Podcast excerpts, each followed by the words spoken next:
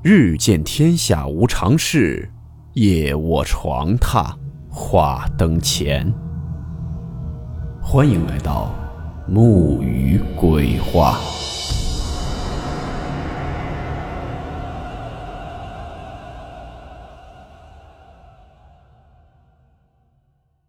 大家好，我是木鱼。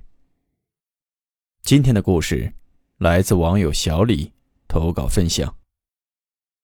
故事名称：倒扣着的床。温馨提示：本故事含有未经证实的内容和边缘化知识，部分内容超出普遍认知。如感到太过冲击自己的主观认知，请大家当做故事，理性收听。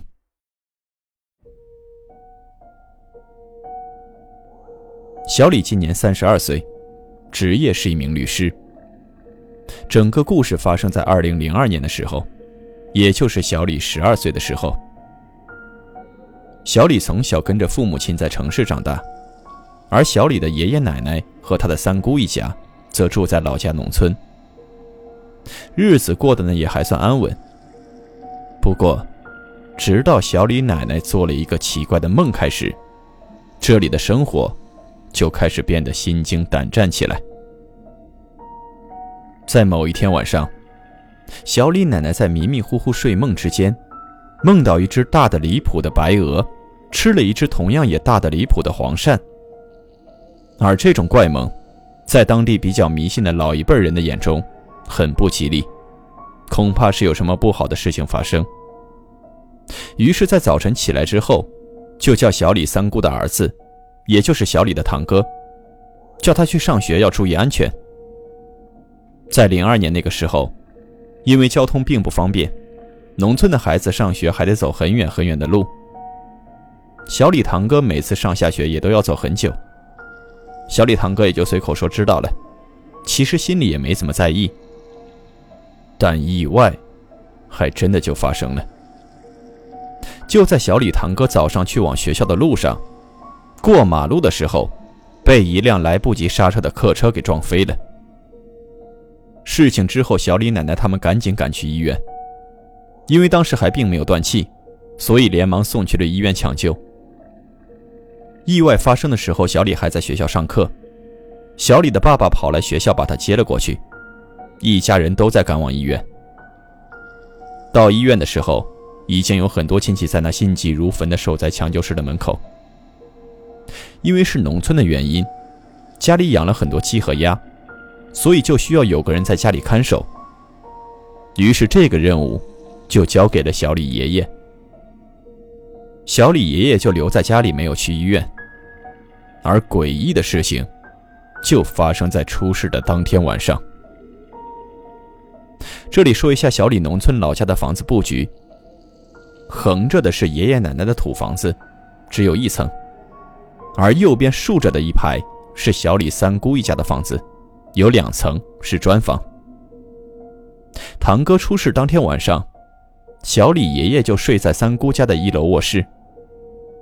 因为那时候农村基本上没有手机，在三姑家一楼卧室有一部座机，方便与在医院的亲戚们联系。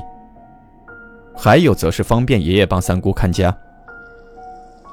而就在小李爷爷睡觉到半夜的时候，突然一阵乒乒乓乓的声音。从二楼堂哥的房间传了出来，声音非常大。爷爷猛地被惊醒。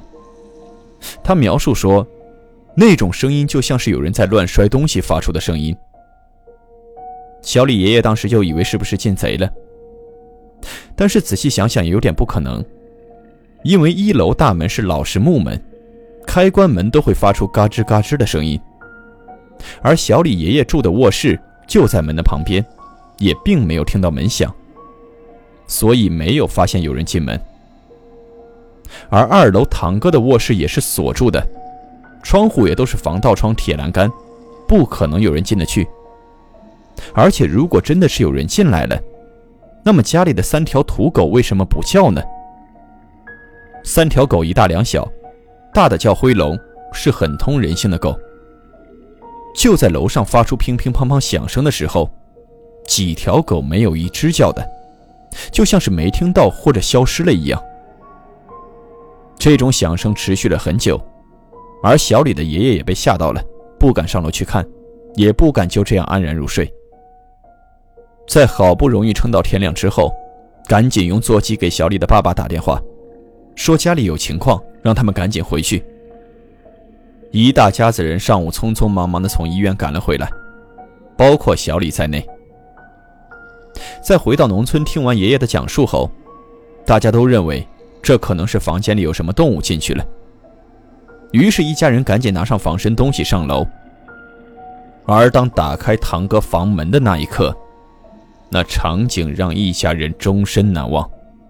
小李更是被震惊的不行，猛地推开房门。他们发现堂哥卧室的床，居然是倒着扣过来的。衣柜里的衣服、裤子以及桌子上的课本、文具，在地上撒了一地，就像是小偷进来过一样。可是大家都知道，小偷是不可能进入房间的，而且哪个小偷在作案的时候会搞出这么大的动静？谁会这么无聊的把床给倒扣过来？小李清晰的记得，当时的家人们都呆住了，所有人都没有办法解释这件事情，没有人说一句话。三姑在缓过神来后，连忙给他认识的一个从事处理这方面奇怪事情的人打出了电话。那人上午赶过来看了一番，然后就说堂哥冷，回来找衣服穿。而到了中午的时候，小李的堂哥最后也没有撑住，就走了。而小李恐怖的事情，就是从堂哥走的这天开始的。一切的变化都让小李开始变得相信，这世界上或许还有着另外一种生命形式。由于小李是城市长大的孩子，堂哥是农村长大的。堂哥大小李七天，每年的寒暑假，堂哥都会来小李家里玩，经常吃小李的零食和玩小李的玩具。小李那时候还小，不懂分享。所以每次看到堂哥玩他的玩具和吃他的零食就很生气，所以经常打他，被小李打哭过好几次。所以他也不喜欢小李，小李也不喜欢他，关系不是很好。而从堂哥走的那天晚上起，小李开始连续做同一个梦，梦到自己睡在爷爷奶奶的床上，堂哥表情狰狞地从猪圈那个方向冲过来。穿过厨房大堂，直接冲到小李的面前。而且小李清晰的记得，在梦里堂哥的指甲很长，还是红色的。而每次就在堂哥快要冲到小李面前的时候，小李就会被吓醒。这个梦他一连做了一周，实在是扛不住了，小李就把这件事情给他妈妈说了。有天中午，小李放学回家。就发现家里有一位老太太。小李妈妈说让小李站在门口，不要进家门。然后小李就看到那个老太太坐在自己家饭桌上，手上拿了一只筷子，往一个铜碗里放了几枚铜钱，然后倒了不知道是油还是水的东西在里面，嘴里一直念念有词。过了很久之后，老太太抬头问小李妈妈。就说小李是不是跟一个十二岁已故的小孩有结怨？小李妈妈一头雾水。小李在门口顺口就说：“这是不是堂哥啊？”然后老太太就说：“那小孩是想把小李带走。”小李不记得当时自己的反应，只是记得他妈妈吓得哭了，求那个老太太一定要帮帮他。然后那老太太就用筷子一直在碗里拨弄，嘴里一直念念有词。忘了过了多久，老太太说那个小孩不会再来找小李了。最后，小李妈妈给了六百块钱。神奇的是，从那天晚上开始到如今，小李再也没有梦见过堂哥。小李和妈妈两个人都觉得老太太特别神，因为他们都事前没有跟那老太太说过任何事情，不知道她是怎么算出来的。第二年的春节。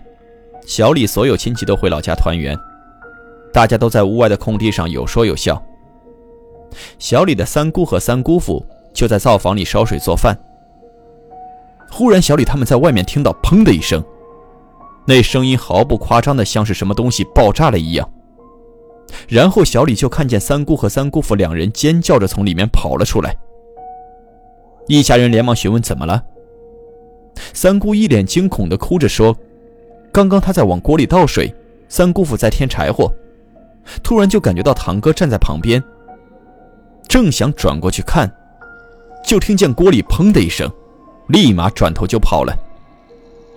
那声音就像是有人提着锅盖狠狠往锅里砸下去的一样。”事情发生以后，三姑又叫那个人来看。那个人来的第一句话就是：“你们在外面的桌子上是不是没有准备那小孩的碗筷？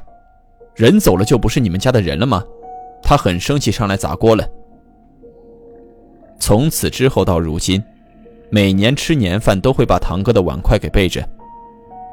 那几年时间，小李从来不敢关灯睡觉，也不敢自己一个人在家。都过了二十年了，那个时候的这些记忆依旧犹新。特别是一回想起那天早上看到堂哥房间的样子，到如今还是头皮发麻。按理来说，做了律师应该要相信科学，但是发生这些事情，让小李不得不相信，这世界上，或许还真的有另外一种生命形式。